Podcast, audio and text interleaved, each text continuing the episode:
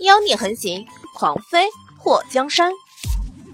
作者：夜舞倾城，演播：醉黄林。慕容随风目光一沉，小瑶儿那眼珠转动的慧洁模样，简直和祸水一模一样。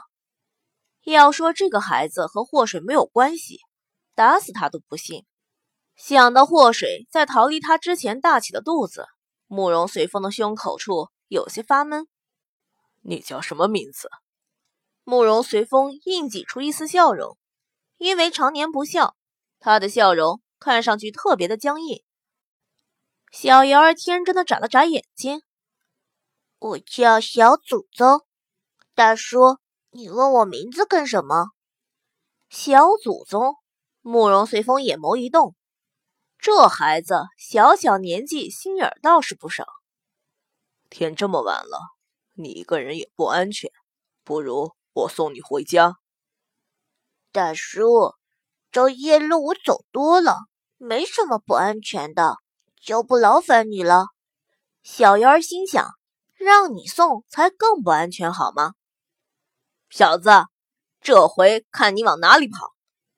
魔苍一阵风一样的追了过来，看到小瑶儿的时候，嘴角勾起。小瑶儿脸颊一抽，哎妈，群星荟萃的，这找麻烦的全来了。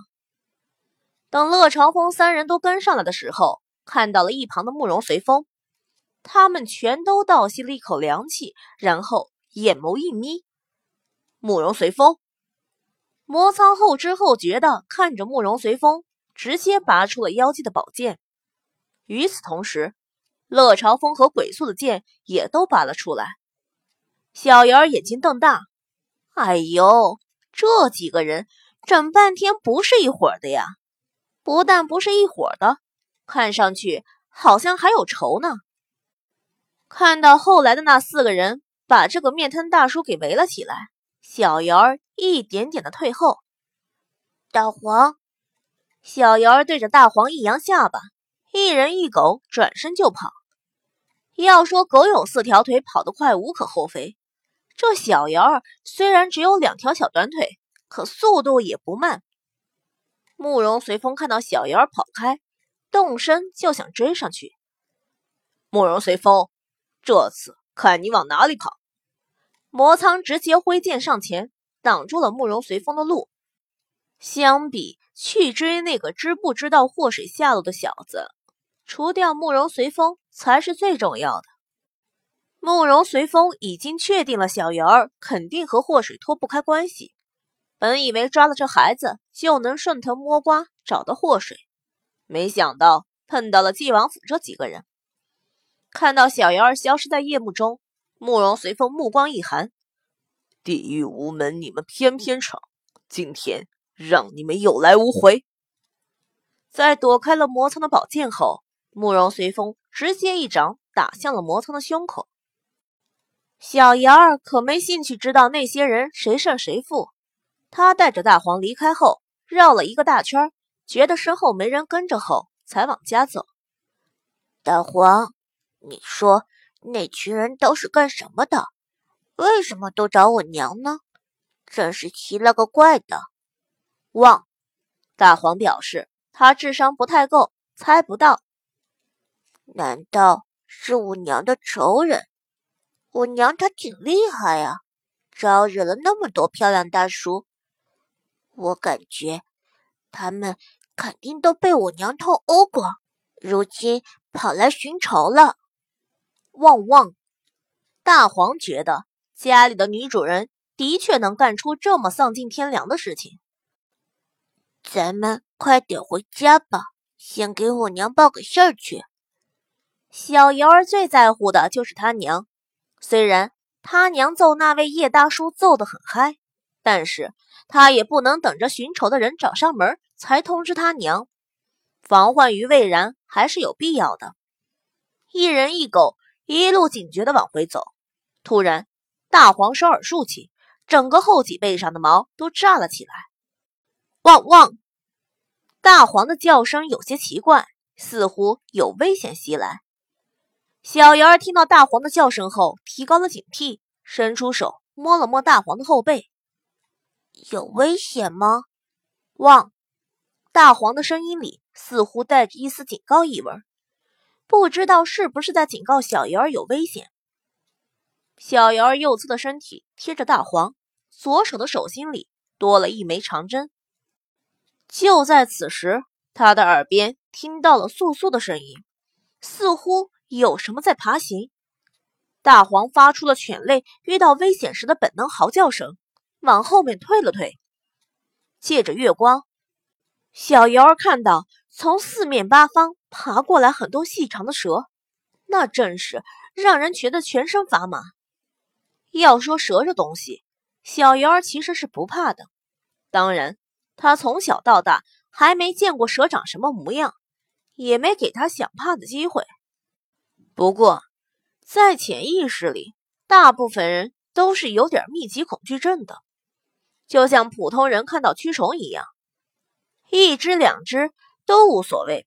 要是看到成千上万只在眼前乱爬，估计。全身都得长满鸡皮疙瘩，蚂蚁如此，蛇这东西多了同样恶心人。滑溜溜的身体，难看的移动方式，吐出信子时的嘶嘶声，随便拿出一样都让人闭上眼睛不想再看。大黄，这么多蛇，我们可以吃蛇羹吃一辈子了。小瑶儿咽口水，已经。把眼前这些恶心人的家伙都幻想成了他娘大蒸锅里的美味。旺旺，大黄心道：“哎妈，小子，这都什么时候了，你还想着吃呢？对了，如果做蛇羹的话，求分享啊！”那些蛇从四面八方游移而来，看样子都是抱有同一个目的的。小瑶儿和大黄靠在了一起，看到墙上、地上的蛇。一条条都散发着黏腻的光泽，他这强迫症就犯了。真想用什么东西把他们身上的粘液都搓掉，看上去有点埋汰。没见过蛇，好歹对蛇还有个美丽的憧憬。如今一见，简直毁三观，以后都无法愉快的剥皮抽筋吃蛇肉了。大黄身为一只汪。对那一片片爬过来的滑溜溜东西感到惊恐，忍不住仰天长啸，找其他狗来帮忙。就在一条蛇扑上来的瞬间，小瑶儿手中的长针直接扎到蛇的七寸处，紧接着，他又掏出一个燃火弹扔到蛇群中。燃火弹掉到蛇群中的时候，立刻起火。这燃火弹是小瑶儿自己琢磨出来的。只要被炸开的燃火弹见到，就会立刻着火，除了跳到水里，要不然很快就会蔓延到全身。随着那蛇油的噼里啪啦声，以及来不及躲开的蛇相继被点着，空气中弥漫着一股子浓烈的蛇肉烧焦的味道。身为吃货的小瑶儿和大黄猫，此时没空去欣赏蛇肉烤熟的味道。全都在寻找最有利的逃跑方位。随着大黄叫声的传出，很快从街道两侧街道上传来狗叫声，成群野狗全都跑来助阵。那些野狗在看到满地都是蛇后，都后退了几步，都不敢上前。大黄，给他们演示一把看看，狗拿蛇多管闲事这招是怎么用的。小瑶感觉好不容易来了外援，千万不能再吓跑了。大黄身为一只土狗汪，长到两岁多，这体型在杭城狗圈子里也算是最壮实的。